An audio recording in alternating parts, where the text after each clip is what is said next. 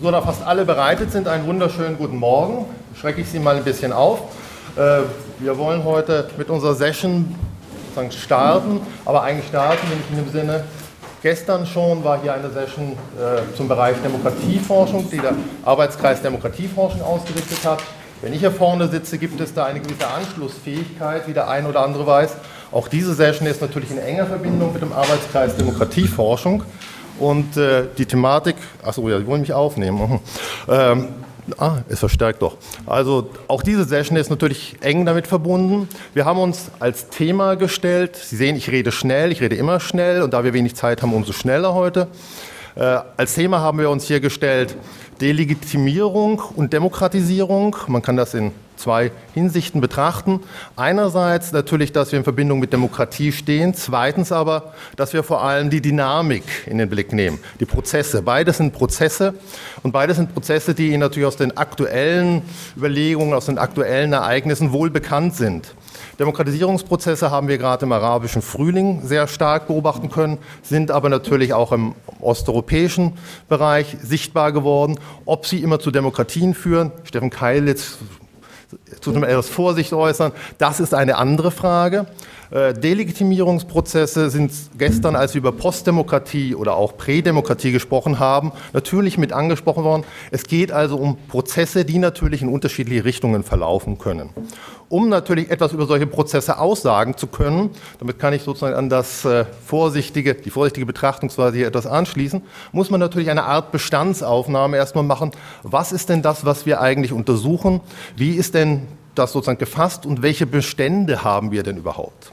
Das bezieht sich meistens auf zwei Bereiche. Ein Bereich ist natürlich eine Bestandsaufnahme dessen, was wir vielleicht mit dem Idealbild Demokratie verbinden können. Welchen Zustand in Demokratie oder Demokratiequalität haben wir? Darüber haben wir gerade im Arbeitskreis in den letzten Jahren sehr, sehr viel gearbeitet. Das wird vor allem unser erstes Panel etwas äh, letztendlich oder den ersten Teil unseres Panels etwas stärker beschäftigen. Dazu wird Frau Breustetter noch etwas sagen. Ein zweiter Bereich wird dann die Verbindung zwischen Kultur und Struktur ein wenig stärker ins Zentrum rücken und natürlich auch die subjektiven Verhältnisse, eben auch gerade im Prozess der Delegitimierung oder aber auch Legitimierung etwas in den Vordergrund rücken.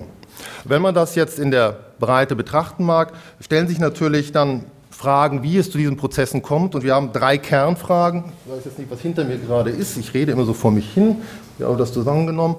Äh, drei Kernfragen, die ich denke, die wir hier sozusagen im Panel auch etwas behandeln sollten, die uns vielleicht ein bisschen leiten sollten. Äh, das ist sonst äh, ein sehr, sehr breites Feld.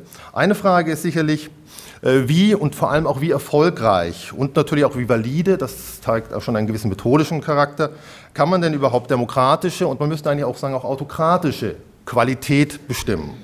Ein zweiter Punkt wäre, wie kann man und welche Korrespondenzen zwischen Kultur und Struktur, wie man das so schön schon seit zig Jahren sagt, kann man den identifizieren und was haben die natürlich für Auswirkungen? Das ist natürlich gerade mit dieser Legitimitätsfrage verbunden.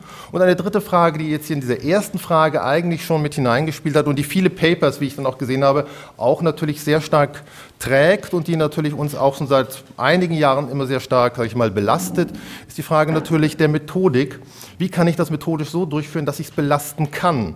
Sie haben gestern in der Podiumsdiskussion gehört, es gab auch die eine oder andere Frage, wie kann ich denn einen empirischen Beleg führen, dass es in die eine oder die andere Richtung geht, dass wir sozusagen unsere normativen Annahmen irgendwie stützen können, dass wir sehen, welche dieser normativen Annahmen denn überhaupt gerechtfertigt sind Genau an dieser Stelle wollen wir hier etwas einsetzen und vielleicht einen kleinen Beitrag leisten. Das bedeutet, wir wollen einige Befunde reflektieren, wir wollen aber auch Probleme identifizieren und wir wollen vielleicht, und das ist eigentlich so, wo wir zum Schluss zusammenkommen möchten, etwas darüber sagen können, was könnte man denn vielleicht besser machen. Wir werden das nicht natürlich lösen jetzt hier am heutigen Tag, das wäre eine etwas große Leistung.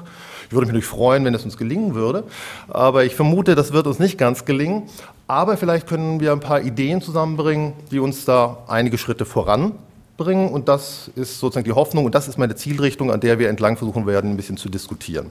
Damit möchte ich an Frau Breustedt weitergeben, zu der ich sagen muss, sie ist gestern sozusagen ein Jahr älter geworden. Dafür möchte ich, muss man ihr sicherlich noch ein bisschen Lob zollen. Dass sie, sie hat nämlich trotz trotz des Älterwerdens hat sie nämlich eigentlich den Hauptteil der Organisationsarbeit für diejenigen, die im Panel beteiligt sind, übernommen, wofür ich ihr ebenfalls noch danken möchte. Denn Sie haben ja meistens die Mails von ihr und nicht von mir bekommen. Das war sicher auch besser strukturiert, als wenn Sie es von mir bekommen hätten. Also dafür auch einen großen Dank. Und dann gebe ich dir das an dich.